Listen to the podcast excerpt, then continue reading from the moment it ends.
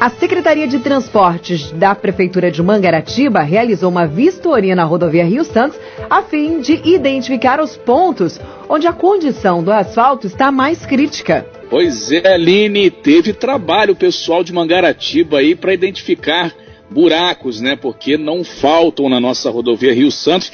A gente fala sobre isso todo santo dia é, e a gente vê que a rodovia continua da mesma forma. Lembrando que o responsável pela rodovia Rio Santos é o DENIT, que é federal, né? Então é, a gente está aí à mercê de uma licitação que está para sair desde novembro e até agora nada.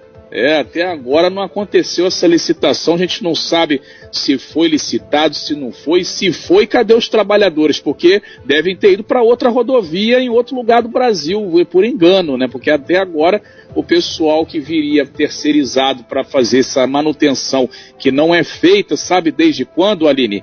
Agosto de 2020. Desde agosto de 2020, o DENIT não coloca um pó de pedra na rodovia Rio Santos para fazer manutenção. E o resultado, com o movimento, com chuva, é esse que a gente vê todo dia os ouvintes, com razão, entrando em contato aqui reclamando dessa situação. Pior trecho entre Mangaratiba e Angra dos Reis, até porque de Angra para Paraty já é uma outra licitação, já é outra parte, já é outro trecho. Vai entender, né, Renato Aguiar? Coisas de Brasil, de Angra Paraty é uma licitação, de Angra para Mangaratiba já é uma outra licitação e é muito complicado. É, e aí ninguém que passa né, pela rodovia é, é, tá aí livre né, de, de, de cair ou não no buraco. A gente está aqui, Renato Aguiar, com o secretário lá, o pessoal que está à frente do transporte de Mangaratiba, que pelo menos Mangaratiba é, fez uma ação aí concreta, né, Renato? O pessoal levantou da cadeira, olha, vamos lá ver o que, pode ser feito, porque do jeito que está não dá para ficar, né, grande Renato Aguiar? Sim, e nesse sentido, o, o, prefeito Alan Costa, o prefeito Alan Bombeiro, lá de Mangaratiba, solicitou a equipe, à frente da equipe, secretário de Transporte Eduardo Estrela, que está aqui na nossa sala virtual. Eduardo, muito bom dia, um prazer imenso falar contigo e tenho certeza que esse trabalho que agora está é, começando, ele salva vidas. Bom dia, Eduardo. Prazer falar contigo. Bom dia, meu amigo. Um prazer estar com vocês aqui na rádio. Obrigado aí pela oportunidade, né, de nos deixar expressar também o nosso trabalho, a nossa vontade de organizar e arrumar o nosso pedacinho aqui. na verdade, esse pedacinho, né, que você chama carinhosamente aí, ele começa ali na divisa com o no trevo mesmo de entrada de Itacuruçá e vem até aqui em Conceição de Jacareí. Mas isso favorece muito Angra, favorece muito também Paraty Verdade. e até Rio Claro, que muita gente sobe pela Serra do Piloto. Muitos sim, buracos, claro. né, Eduardo? Sim, sim, sim. A nossa estrada é ligação, né, cara, para toda a Costa Verde, começando aqui por nós, né? Então é mais do que justo a gente começar a puxar essa organização, a melhora desse setor e como você falou, nós temos aqui o acesso direto para todas as regiões, também subindo pela serra. Né? Quem faz o atalho para chegar a Dutra, Volta Redonda, tem a facilidade por aqui também. Eduardo, é, o que que vocês fizeram na última sexta-feira? Vocês foram até a rodovia, fizeram um levantamento? Fala um pouquinho desse trabalho feito no final de semana, Eduardo. Então, como mencionado pelo amigo Renato, né, nós tivemos a pedido do nosso prefeito, nós fizemos um levantamento, né? Fomos para a rodovia entender no físico o que está acontecendo, o tamanho do, do, problema, né? É muito fácil a gente mandar lá para o DENIT uma informação de que preciso arrumar a rodovia, mas eu preciso o que da rodovia? Então nós levantamos lá assim um número de, de buracos é, que são de grande proporção, um buraco que tem uma criticidade maior né, e levantamos os trechos, né, quais as quilometragens estão esses maiores problemas, para que eles também já possam se preparar aonde atacar. Então eles já vão ter uma informação mais concreta do trecho que precisa de, de mais velocidade em conserto. Né? Ele pode começar a arrumar o trecho da onde ele quiser, mas aí é onde é o crítico para ele. Então a gente está facilitando esse, esse trabalho para ele, mandando essa identificação, vai ser entregue lá um relatório né, no, no, no DENIT com todas essas informações. Esse relatório, nós vamos fazer agora uma parceria público-privada, né? vamos convidar um, um perito para nos ajudar a fomentar esse relatório e mostrar o tamanho do problema para que não ocorra um acidente. Esse é o nosso intuito no momento. O Eduardo, é, o pessoal lá de Brasília, a gente sabe, está mil quilômetros aqui dos buracos da rodovia Rio Santos, então na verdade vai chegar lá na mão deles lá tudo mastigadinho, pontuado, quilômetro, foto, vídeo, a criticidade do buraco para facilitar a vida. Então, quem está lá nos gabinetes arrefrigerados, acarpetados e ganhando um bom salário, vai estar tá com tudo na mão. Mas a gente grifa que aqui também eu sugiro que aquele encontro com o prefeito Alain, o prefeito Fernando aqui de Angra, o prefeito Vidal, lá de Paraty, que tem volta e meia aquele encontro do Conselho dos Prefeitos, e por que não chamar o professor Zé Osmar também lá de Rio Claro, para tentar fazer um volume maior para pressionar, porque na verdade de imediato tem que ser feito alguma coisa. Que quando vai chovendo e vai aumentando o buraco que é crítico, só fica mais crítico. Lá da minha roça a gente tem um ditado: passa dentro do grandão para não deixar o pequenininho crescer. Aqui já está igual. Sim, é, é, vamos, vamos tentar fazer essa parceria então entre, entre as cidades. A gente consegue juntar os municípios, fazer um relatório único. Há essa possibilidade, é uma boa, uma boa sugestão sua com certeza nosso prefeito vai analisar e acatar uma, uma ideia tão boa dessa. Agora, Renato, Manolo, Ali. Eduardo, chegou aqui uma sugestão dos nossos ouvintes, eu achei muito interessante, vale a pena a gente estar tá expondo ela aqui.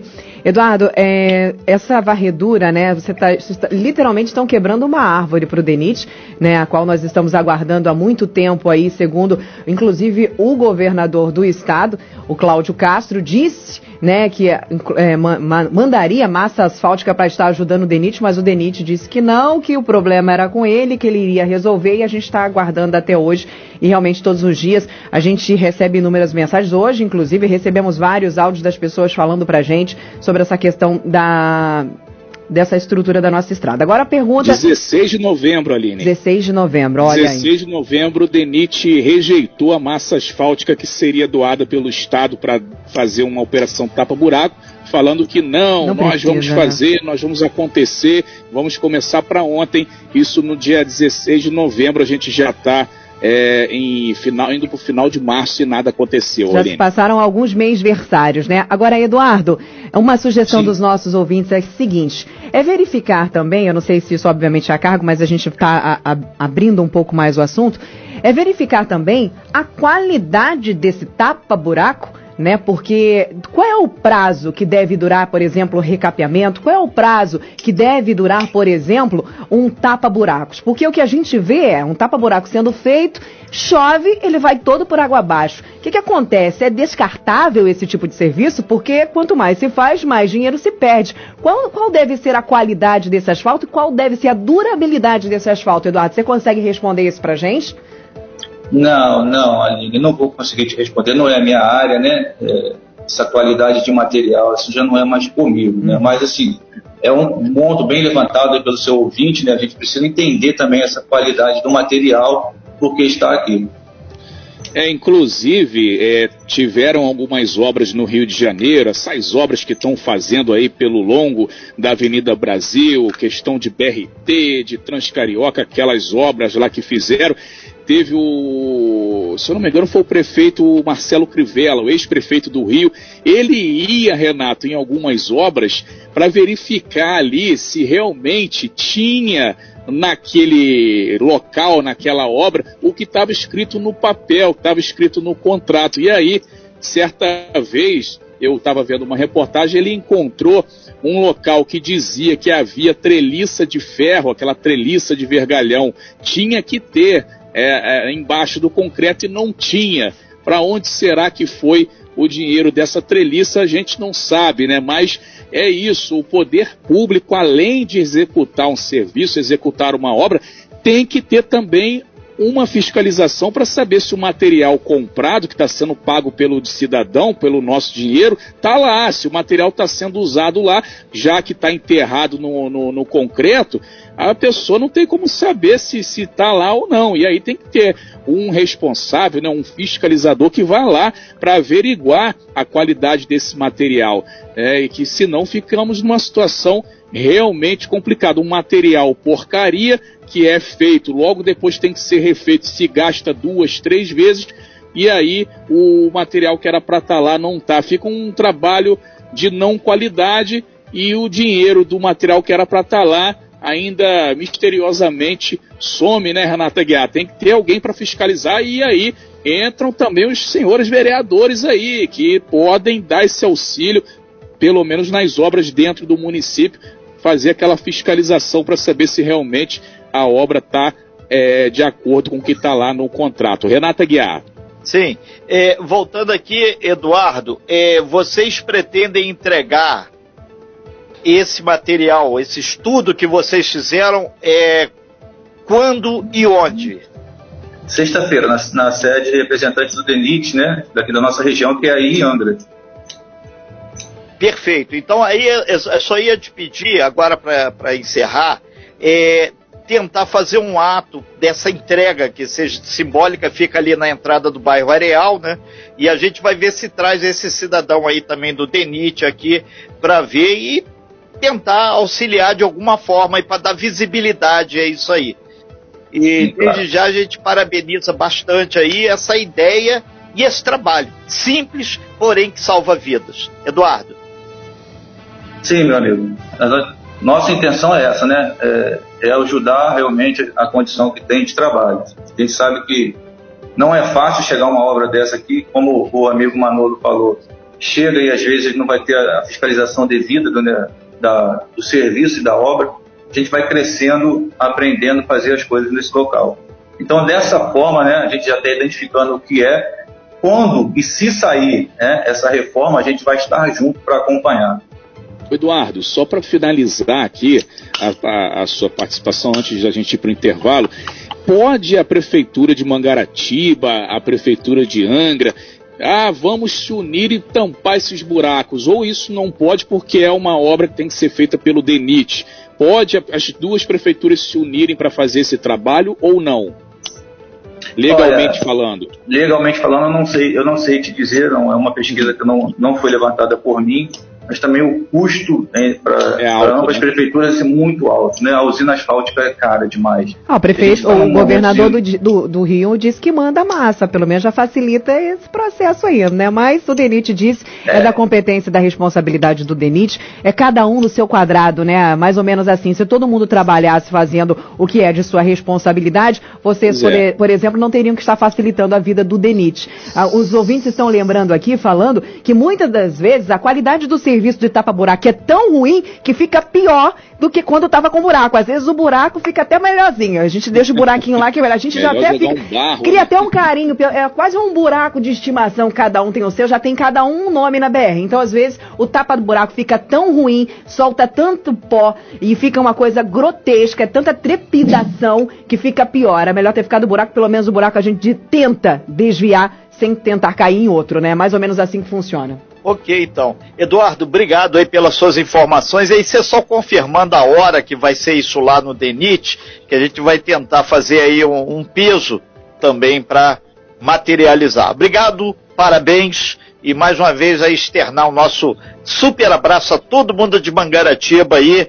E tem borracheiro que às vezes ficou com o nariz torcido pra gente por causa desse negócio. Um beijo pra Mas eu tô vendo pelo lado de salvar vidas. Imagina. Okay? Já eu, Valeu. Ah, obrigado. Agradeço, muito obrigado. Um abraço. Nós aqui agradecemos. Um parabéns aí. Imagina, Renato, eu tenho certeza que todos os borracheiros vai ser, ter sempre emprego para todo mundo. Os borracheiros também não querem Tem. que as pessoas percam a sua vida, percam a sua saúde, percam a sua coluna, principalmente. Vamos para um breve é, já intervalo. Tem loja, já, tem, já tem loja aí que deve estar tá falando, deve estar tá falando assim, Aline, quando você vai lá botar a suspensão, vai colocar o amortecedor, você roda na rodovia Rio Santos ou não? Se você rodar, é, é esse aqui. Se você não rodar, pode botar esse aqui que é mais baratinho. É mais ou menos isso. É, a gente está precisando realmente potencializar aí os nossos carros para a gente rodar nessa rodovia. A gente está rindo, mas cada sorriso, cada kkk é uma lágrima, tá? 9h25, breve intervalo e a gente já volta. Você bem informado. Talk Show. A informação tem seu lugar.